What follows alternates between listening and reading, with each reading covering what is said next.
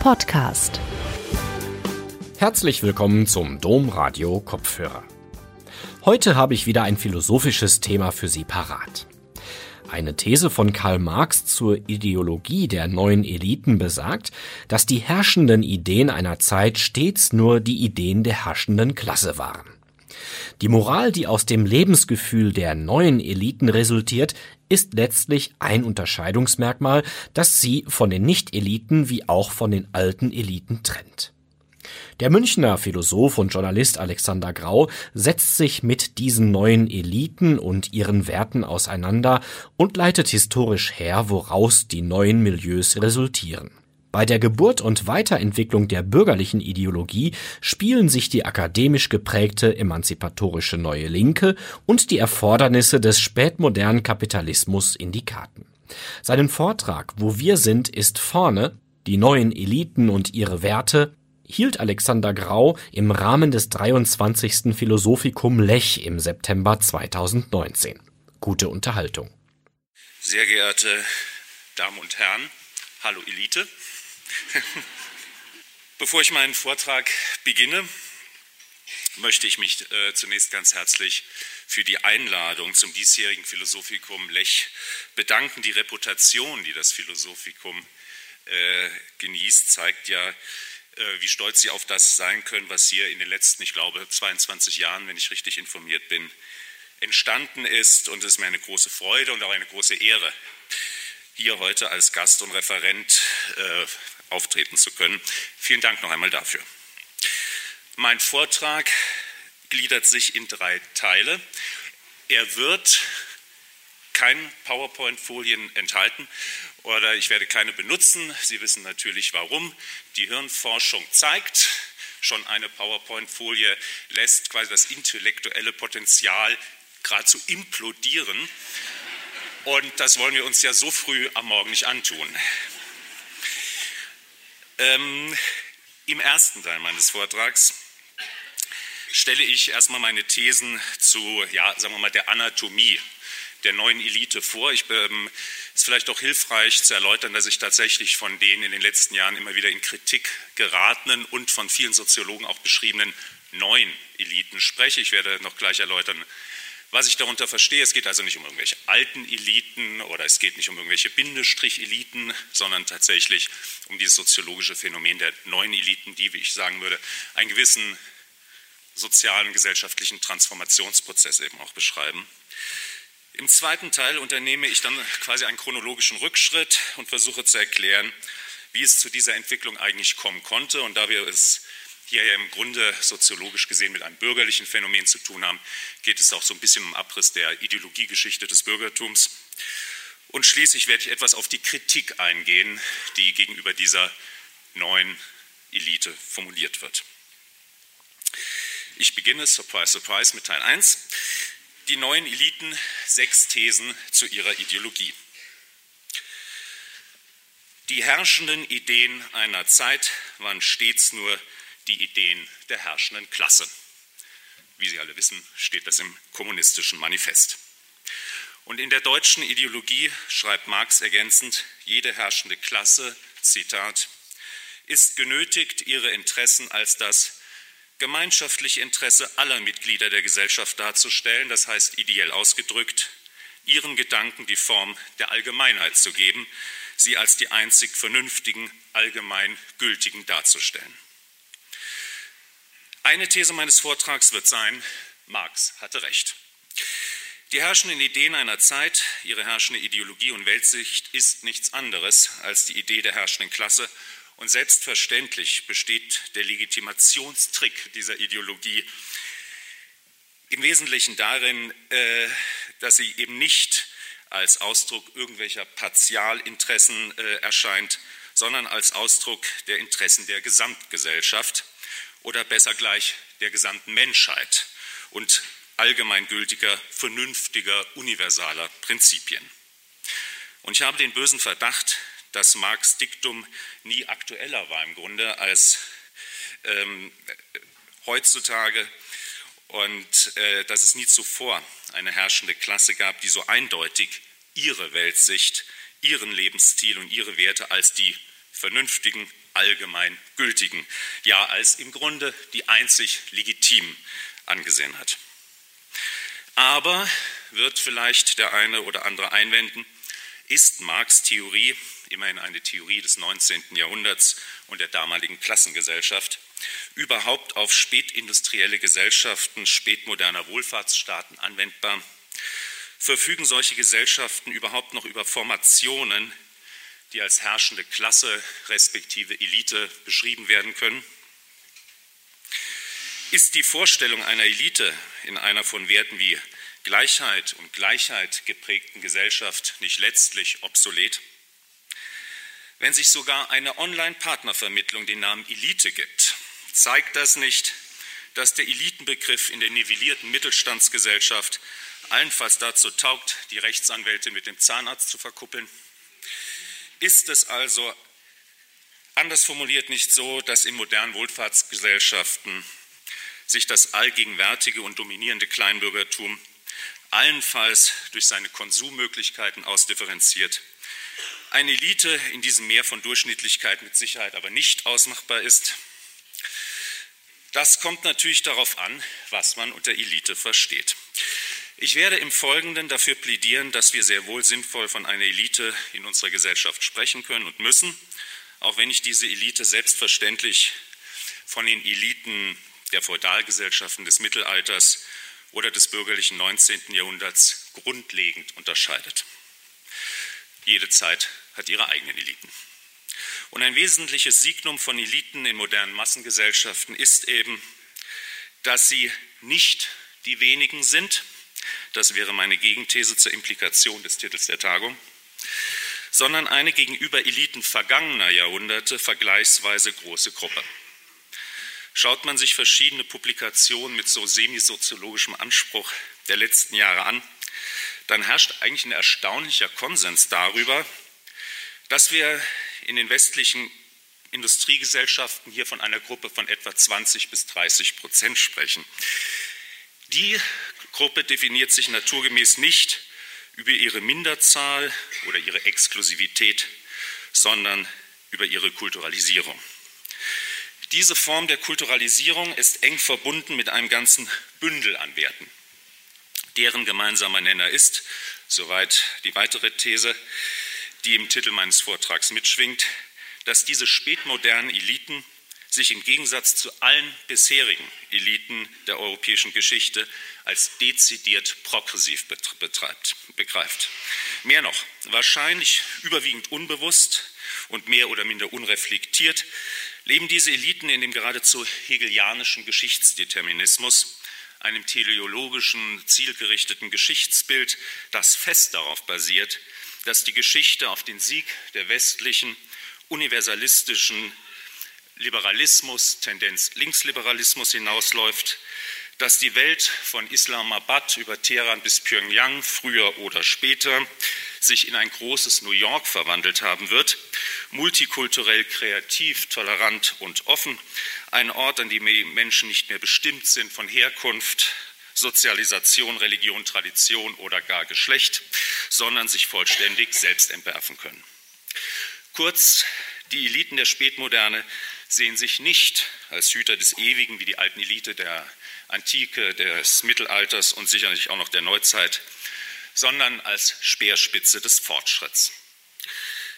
Das ist in dieser Eindeutigkeit tatsächlich neu und in seinen gesellschaftlichen Konsequenzen dramatisch, erklärt aber ganz gut die sozialen, vor allem auch die kulturellen Prozesse der letzten Jahrzehnte und die damit einhergehenden Spannungen.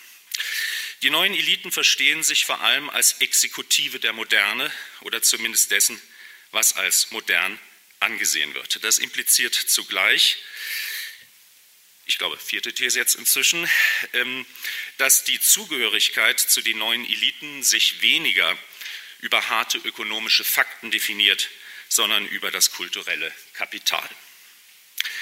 Indem sich die neuen Eliten vor allem über ihre Modernität und ihre Progressivität verstehen, entfremden sie sich von den kulturellen Wurzeln ihrer jeweiligen Herkunft. Die neuen kulturellen Trennlinien zwischen den Lebenswelten laufen nicht länger quasi vertikal zwischen äh, regionalen Kulturen, sondern horizontal. Etwas vereinfacht und klischeehaft vielleicht als Beispiel, der IT-Spezialist in dem großen Softwareunternehmen ist seinen Kollegen aus Spanien, Indien, Taiwan und Uruguay gegebenenfalls näher als dem kleinbürgerlichen Herkunftsmilieu, dem er entstammt.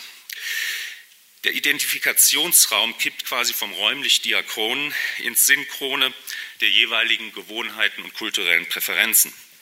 Der Habitus dieser Elite wird nicht bestimmt durch die Tradition ihrer Heimat und Herkunft, sondern durch die Regeln, die Moden, die Denkungsart und letzten Endes den Lifestyle einer global präsenten Klasse. Das führt zwangsläufig zu Konflikten mit jenen Menschen, die in der diachronen und räumlich verorteten Welt leben. Denn hier werden nicht einfach nur andere Werte gelebt, der Dissens besteht schon hinsichtlich der Grundlage der jeweiligen Werte, Ideale und Ziele. Der Soziologe Andreas Reckwitz hat in diesem Sinne vollkommen zu Recht darauf hingewiesen, dass der Konflikt zwischen moderner Elite und traditionellem Kleinbürgertum in zwei letztlich konkurrierenden Kulturalisierungsmodellen besteht und damit letztlich in zwei grundlegend anderen Auffassungen von Kultur. Nach dem Kulturalisierungsmodell der Elite, Reckwitz spricht von Hyperkultur, sind die Güter der kulturellen Märkte Ressourcen zur Entfaltung individueller Besonderheit und Expressivität, kurz Mittel der Selbstverwirklichung. Das globale Angebot an Folklore, Design, Musik und Sinnnarrativen wird zu einem Patchwork individueller Selbstgestaltung genutzt. Entsprechend werden Diversität, Pluralismus und Kosmopolitismus zu Metawerten der Hyperkultur.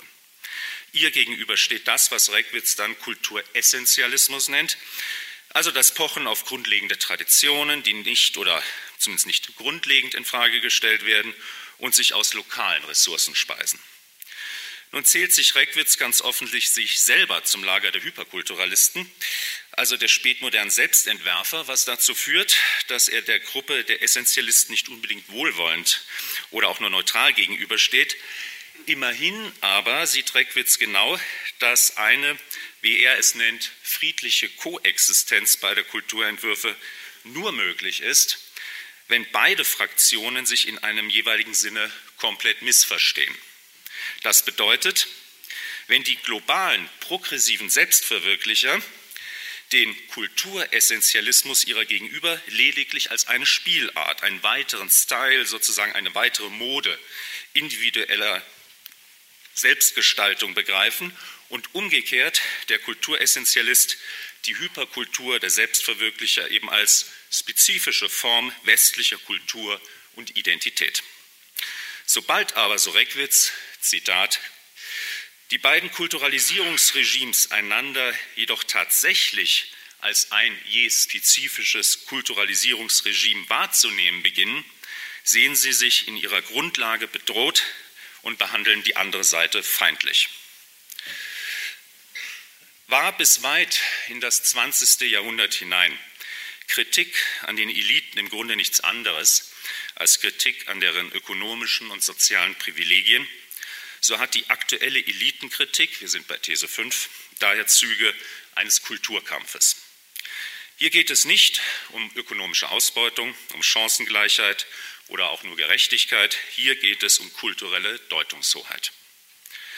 Verschärft wird diese Auseinandersetzung um die kulturelle Deutungshoheit dadurch, dass sie in einer nivellierten Mittelstandsgesellschaft stattfindet, deren zentrale Werte, wie gesagt, Gleichheit, Gleichberechtigung und Gerechtigkeit darstellen und die sich viel auf ihre flachen Hierarchien und ihre kritische Haltung gegenüber Autoritäten einbildet. Selbst die modernen Eliten wollen ja nicht elitär sein, sondern geben sich allein äußerlich schon lässig, jugendlich, casual und sportlich. Der Unwille der modernen Elite, Elite zu sein, entschärft den Konflikt aber keinesfalls. Im Gegenteil. Gerade weil wir in tendenziell elitenfeindlichen Gesellschaften leben, in denen nicht einmal die Elite von sich behauptet, Elite zu sein, und sich schon äußerlich kaum von anderen sozialen Gruppen unterscheidet, entsteht ein Egalitätsanspruch, der die faktisch vorhandenen normativen Differenzen noch pointierter hervortreten lässt. Zwar trägt man zum Teil dieselbe Kleidung, geht in dieselben Geschäfte, richtet sich in demselben schwedischen Möbelhaus ein, hört dieselbe Musik und teilt andere popkulturelle Vorlieben. Allerdings werden diese popkulturellen Versatzstücke grundlegend anders kontextualisiert. Dienen sie den einen zur Bestätigung ihrer kosmopolitischen und flexiblen Existenz, so sind sie den anderen lediglich Beiwerk ihrer traditionellen Lebenswelt. Unter popkulturellen Aspekten könnte man vielleicht sagen, die neuen Eliten machen mit dem Versprechen der Popkultur wirklich ernst, während die Kulturessentialisten die Produkte der Popkultur lediglich als Konsumartikel zwecks persönlicher Vergnügungen auffassen. Aber das ist nur ein Seitenaspekt. Entscheidender ist dass spezifisch, die spezifische Moral, die aus dem Lebensgefühl der neuen Eliten resultiert. Denn sie ist letztlich, These 6, das entscheidende Distinktionsmerkmal, das die neuen Eliten von den Nicht-Eliten, aber auch den alten Eliten unterscheidet. Da die neue Elite sich vor allem als progressiv, als Avantgarde definiert, ist die von ihr proklamierte Moral zunächst eine Überwindung des Überlieferten und Gegebenen. Man versteht sich als Speerspitze des Modernismus, als Reformkraft, die die Menschheit in eine bessere Zukunft führt. Man gibt sich modern und feiert die Überwindung des Gestern. Überlieferte Vorstellungen und tradierte Wertehaltung gelten als verdächtig. Sie gilt es zu überwinden. Zum Habitus der neuen Eliten gehört konsequenterweise eine Beschäftigung in sogenannten Zukunftsbranchen. Man arbeitet im IT-Bereich, im Kultur- oder Medienbetrieb, vielleicht aber auch in einem weltweit agierenden Konzern oder einer internationalen Organisation oder NGO. Und da man sich in diesem Umfeld ausschließlich unter seinesgleichen bewegt, vereinigten sich Kosmopolitentum und Provinzialität, Weltoffenheit und Boniertheit zu einer historisch singulären Ideologie. Man ist Teil der internationalen Klasse, der gut ausgebildeten und flexiblen, derjenigen, die halt ein paar Semester in Stanford oder Boston studiert haben und deren Karriere sie nach London, Barcelona oder Shanghai verschlagen hat. Und mit unverhohlener Geringschätzung schaut man auf all jene, die heimatverbunden leben und ihr Dorf und ihre Kleinstadt allenfalls für den dreiwöchigen Sommerurlaub verlassen. Elite zu sein wird zu einer Gesinnung und Lifestyle-Frage, wobei sich Gesinnung und Lifestyle unmittelbar miteinander verschränken. Nationale Kulturen hält man dementsprechend für überholt, Grenzen jeder Art für einen Ausdruck von Borniertheit. Man ist polyglott und bastelt sich seinen individuellen Lebensstil aus den Versatzstücken des globalen kulturellen Angebots. Man liebt französische Filme, entspannt bei indischem Yoga, genießt italienische Küche, bevorzugt skandinavisches Design. Man bewohnt die gentrifizierten Viertel unserer Großstädte nicht ohne die Gentrifizierung zu kritisieren. Man hat ein Netflix-Abo, konsumiert mit Kennermine den neuesten amerikanischen Serienhype natürlich im Original, bucht seinen Urlaub bei Airbnb und liest die Washington Post oder den Guardian natürlich online. Vor allem aber wähnt man sich als Träger einer neuen globalen Kultur und Avantgarde, besagter Reckwitz Hyperkultur, die in Berlin ebenso zu Hause ist wie in Sydney. Man definiert sich nicht über lokale Verortung, sondern eben über die sozialen Netzwerke der Gleichgesinnten. So gesehen besteht der Avantgarde-Anspruch der neuen Eliten zu Recht. Denn tatsächlich werden durch sie all jene Werte, Einstellungen, Lebensentwürfe und Ideale, die wir mit dem emanzipierten, autonomen und sich selbst verwirklichen Subjekt der Moderne assoziieren, tatsächlich in akzentuierter Weise gelebt. Mehr noch, in der Ideologie und Lebensauffassung der neuen Eliten kommt tatsächlich die Moderne in radikalster Konsequenz zu sich selbst.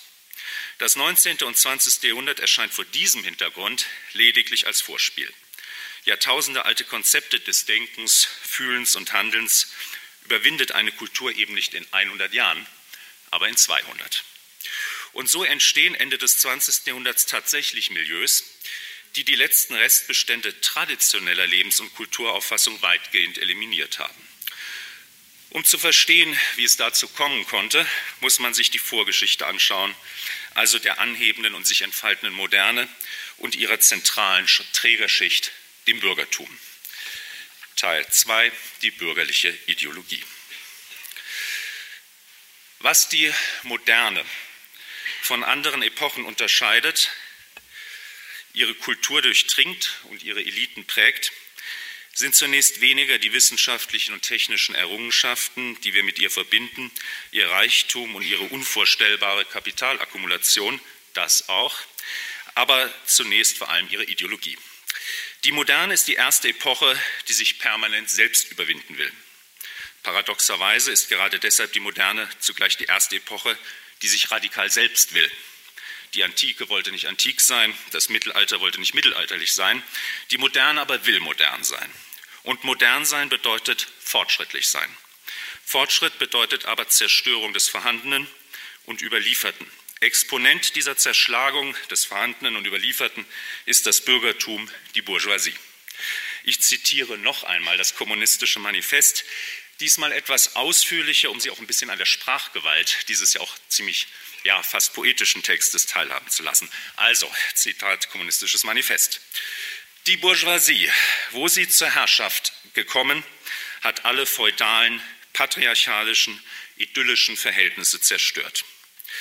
Sie hat die buntschäkigen Feudalbande, die den Menschen an seinen natürlichen Vorgesetzten knüpften, unbarmherzig zerrissen und kein anderes Band zwischen Mensch und Mensch übrig gelassen als das nackte Interesse. Sie hat den heiligen Schauer der frommen Schwärmerei, der ritterlichen Begeisterung, der spießbürgerlichen Wehmut in dem eiskalten Wasser egoistischer Berechnung ertränkt. Alle festen, eingerosteten Verhältnisse mit ihrem Gefolge von altehrwürdigen Vorstellungen und Anschauungen werden aufgelöst, alles, alle neu gebildeten veralten, ehe sie verknöchern. Alles Ständische und Stehende verdampft, alles Heilige wird entweiht, und die Menschen sind endlich gezwungen, ihre Lebensstellung, ihre gegenseitigen Beziehungen mit nüchternen Augen zu sehen. Die Bourgeoisie hat durch die Exploitation des Weltmarkts die Produktion und die Konsumption aller Länder kosmopolitisch gestaltet. Sie hat zum großen Bedauern der Reaktionäre den nationalen Boden der Industrien unter den Füßen weggezogen. Die uralten nationalen Industrien sind vernichtet worden und werden noch täglich vernichtet. Sie zwingen alle Nationen, die Produktionsweise der Bourgeoisie sich anzueignen, wenn sie nicht zugrunde gehen wollen. Sie zwingt sie, die sogenannte Zivilisation bei sich selbst einzuführen, das heißt bourgeois zu werden. Mit einem Wort, sie schafft sich eine Welt nach ihrem eigenen Bilde.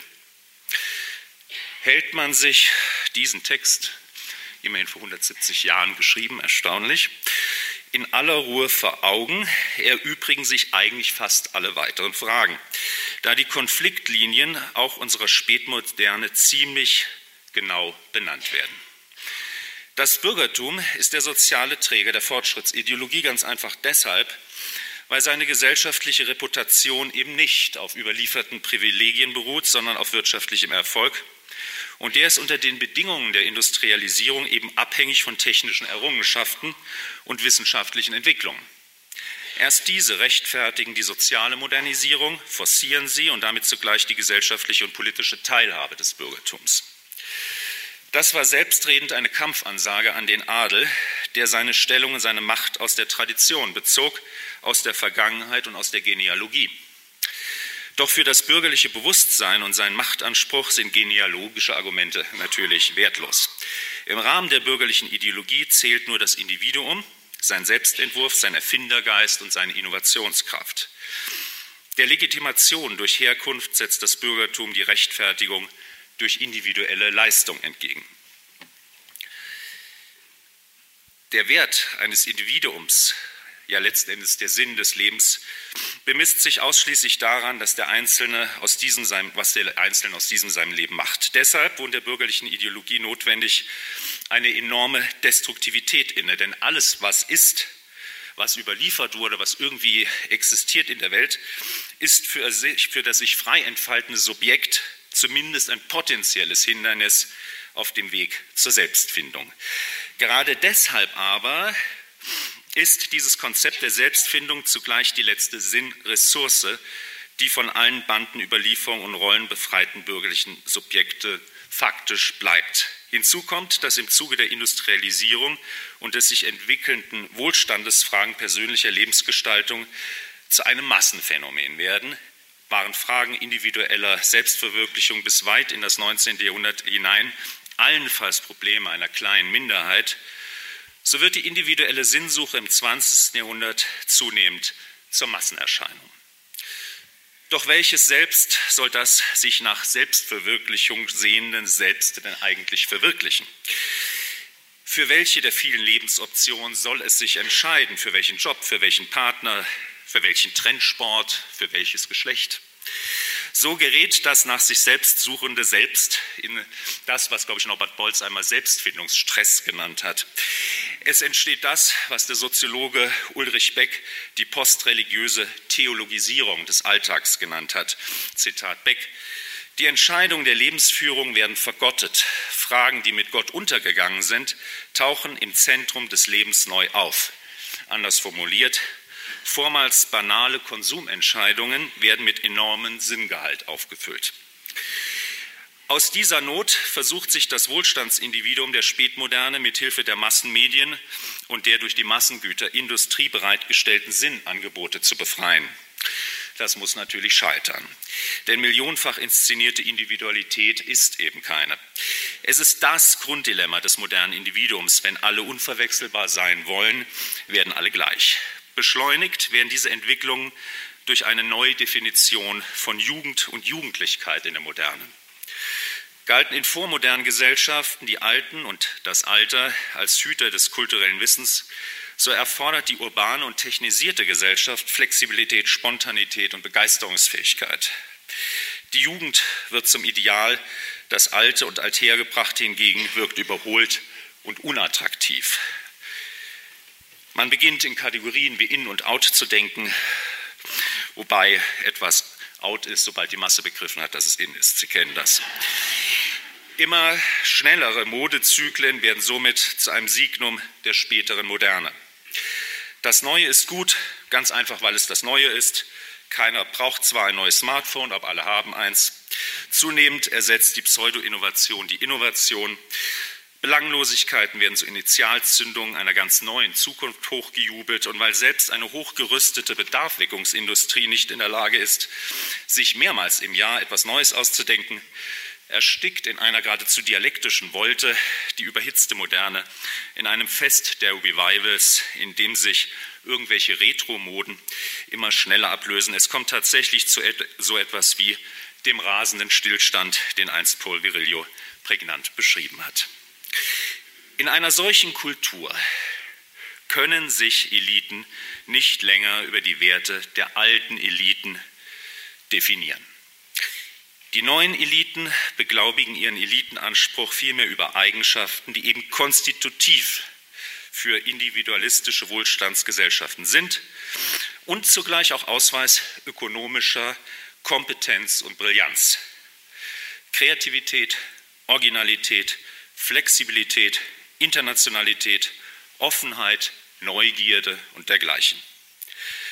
Das alles aber sind auch moralische Werte oder zumindest Werte, die man auch moralisch verstehen kann. Auf eine kurze Formel gebracht, die neuen Eliten transformieren die Marotten konsumorientierter Selbstverwirklichungsgesellschaften und die Erfordernisse einer spätindustriellen modernen, digitalisierten und globalisierten Wirtschaft zu einer Moral und inszenieren sich als deren Avantgarde.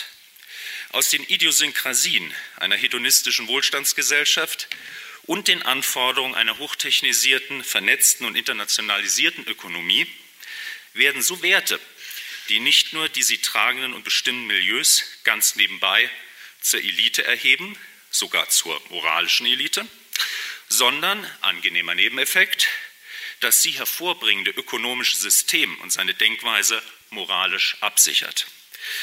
Vermutlich hätte diese Metamorphose der Ideologie der Chefetagen, CEOs und Consultants zur Moral nicht so reibungslos funktioniert, wenn auf der anderen Seite die politische Linke ihrerseits die Werte einer radikal individualistischen Gesellschaft nicht politisiert hätte und so Diversität, Flexibilität, Identitätstransformation, Offenheit und Buntheit auf die politische Agenda gehoben hätte.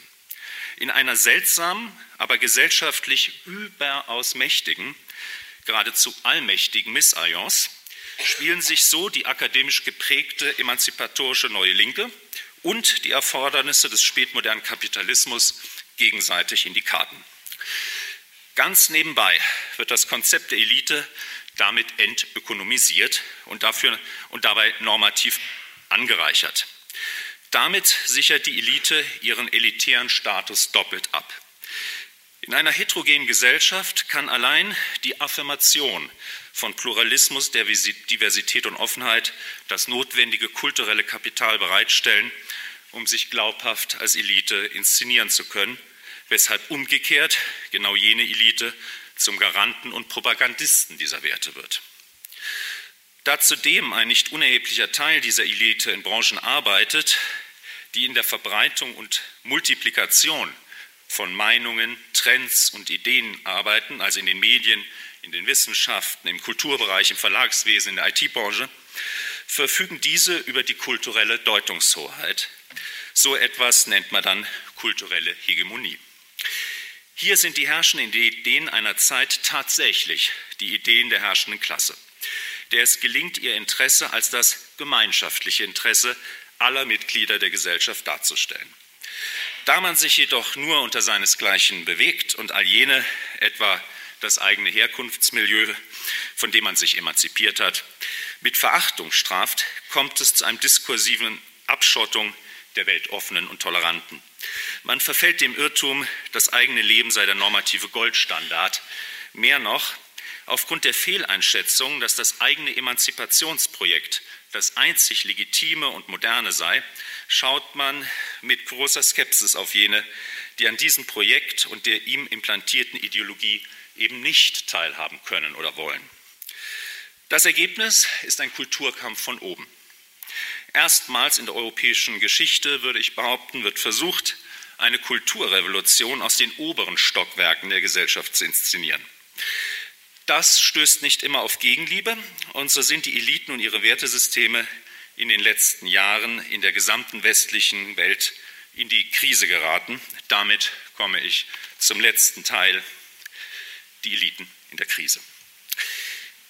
Elitenkritik ist wahrlich nichts Neues. Äh, wahrscheinlich hat schon irgendein Neandertaler im Pleistozän seinen weltfremden und abgehobenen Clanchef als irgendwie äh, abgehoben charakterisiert. Doch erstmals in der Kulturgeschichte erfolgt Kritik einer gesellschaftlichen Elite aus der Tiefe liberaler, demokratischer und offener Gesellschaften heraus. Man kann darüber streiten, wann diese Form von Elitenkritik sich das erste Mal artikuliert hat, doch man liegt sicher nicht falsch, wenn man ihn mit der endgültigen Abdankung der alten konservativen Eliten gleichsetzt und dem gelungenen Marsch durch die Institutionen der von 68 Inspirierten. Es ist daher kein Zufall, dass 1994 der amerikanische Historiker Christopher Lash in seinem gleichnamigen Buch eine blinde Elite beschrieb, die sich von den Sorgen und Wertesystemen des Normalmenschen vollkommen entfernt habe. Zitat Lesch. Die neuen Eliten sind nur im Transit zu Hause, auf dem Weg zu einem wichtigen Kongress, zur festlichen Eröffnung einer neuen Firmenkette. Ihre Weltsicht ist im Wesentlichen touristisch, eine Perspektive, die nicht gerade geeignet ist, ein leidenschaftliches Engagement für die Demokratie hervorzubringen. Und weiter unten, die Denationalisierung geht mit der Herausbildung einer Klasse von Kosmopoliten einher, die sich selbst als Weltbürger verstehen, ohne jedoch auch nur einen geringen Teil der Verpflichtungen zu übernehmen, die normalerweise mit der Zugehörigkeit zu einem Gemeinwesen verbunden sind. Sie merken, Lesch äh, denkt hier noch ganz stark, so vermutlich an die 80er Jahre. Er hat hier offensichtlich noch den damals durch die Medien Yappi quasi vor Augen, der so sehr neureich, aber so ein bisschen asozial mit Ellenbogen durch die Welt läuft. Allerdings hat sich die, das war wahrscheinlich so eine Art soziale und historische Übergangsphase, würde ich fast diagnostizieren, ähm, denn die neuen Eliten sind natürlich äh, von ihrem Selbstbild und von ihrer Moral grundlegend anders eingestellt als der selige Yappi der 80er Jahre. Ein deutlich positiveres Bild dieser neuen Eliten zeichnet dann Ralf Dahndorf in einem 2000 erschienenen Aufsatz mit dem Titel Die globale Klasse und die neue Ungleichheit. Mit prognostischer Schärfe beschreibt Dahndorf dort die neue internationale Elite, die sich unter anderem durch Optimismus und Hoffnung auszeichne.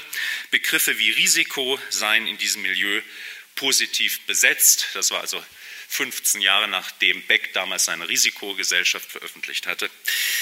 Die neuen Eliten ein da die neuen Eliten ein internationales Aufsteigermilieu bilden, befinden sie sich, so Dahrendorf, in einem doppelten Kampf. Einerseits gegen die Mentalitäten und Überzeugungen ihrer kleinbürgerlichen Herkunft, andererseits gegen die Wertvorstellungen der alten Eliten.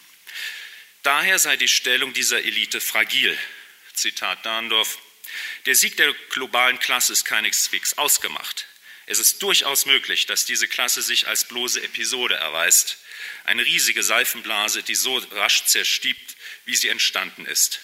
Die virtuelle Börse, die wir in diesen Jahren sehen, könnte zum Symbol einer virtuellen Klasse werden, die in ihren virtuellen Geschäften nachgeht, bis sie allesamt eines Tages von der Realität weggeblasen werden.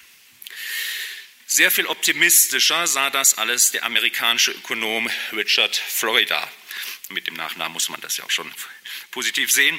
Der in seiner 2002 erschienenen Studie The Rise of the Creative Class besagte kreative Klasse der Urbanen und Progressiven abfeiert als Botschafter von Modernität, Liberalität, Weltoffenheit und Innovationskraft. Auch Florida übrigens äh, bezeichnet oder schätzt diesen Anteil dieser Gruppe auf 30 Prozent der Bevölkerung der westlichen Industriegesellschaften. 2009 dann beschrieb der Soziologe Dalton Conley eine kreative Elite als die Elsewheres.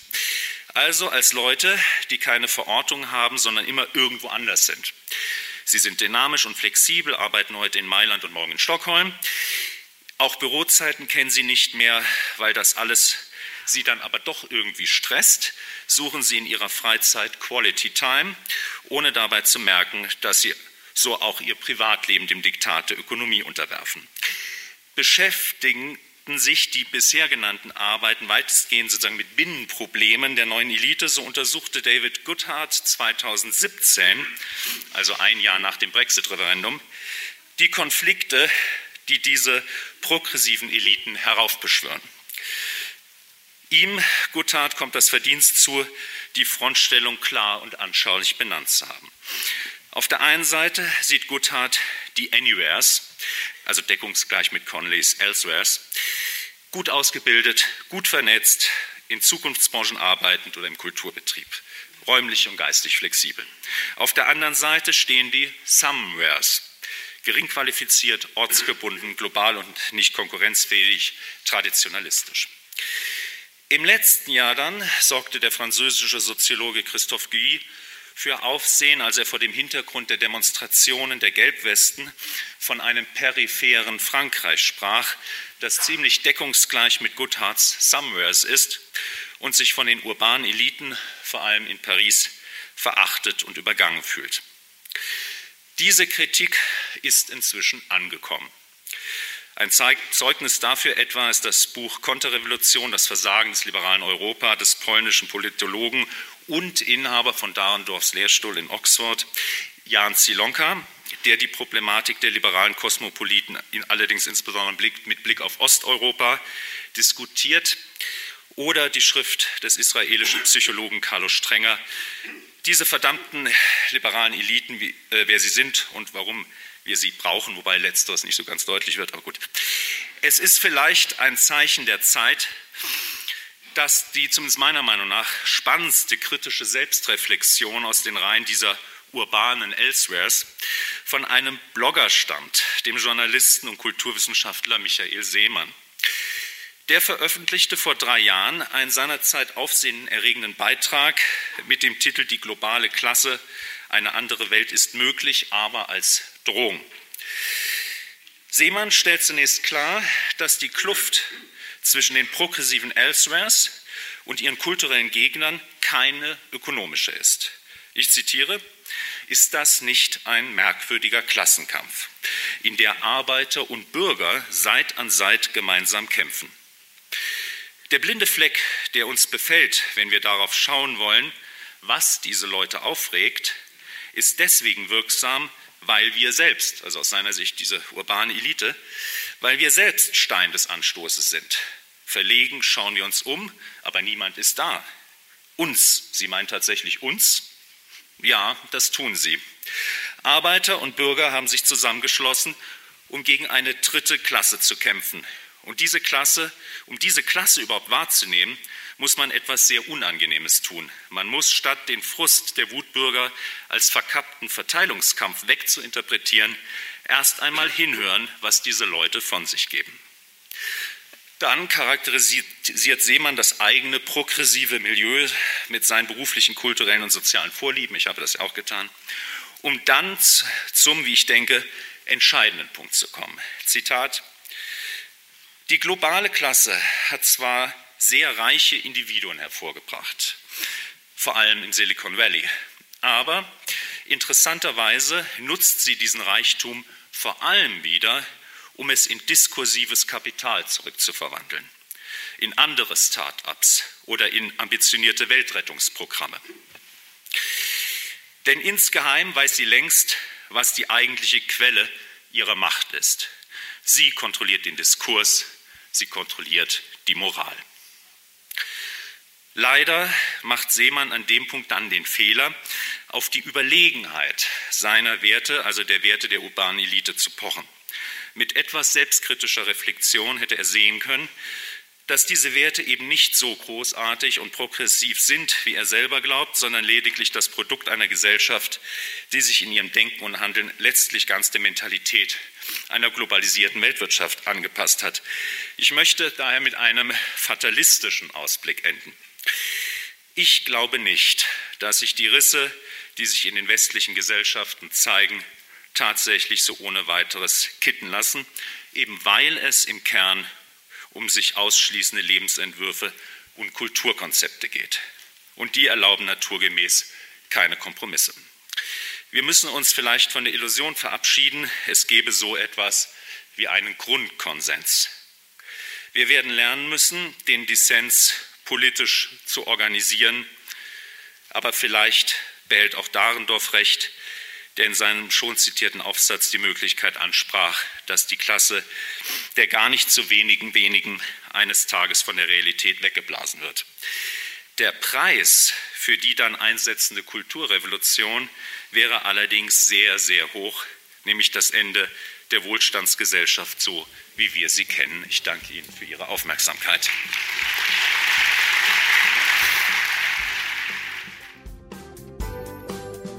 Domradio Kopfhörer. Weitere Informationen finden Sie auf domradio.de.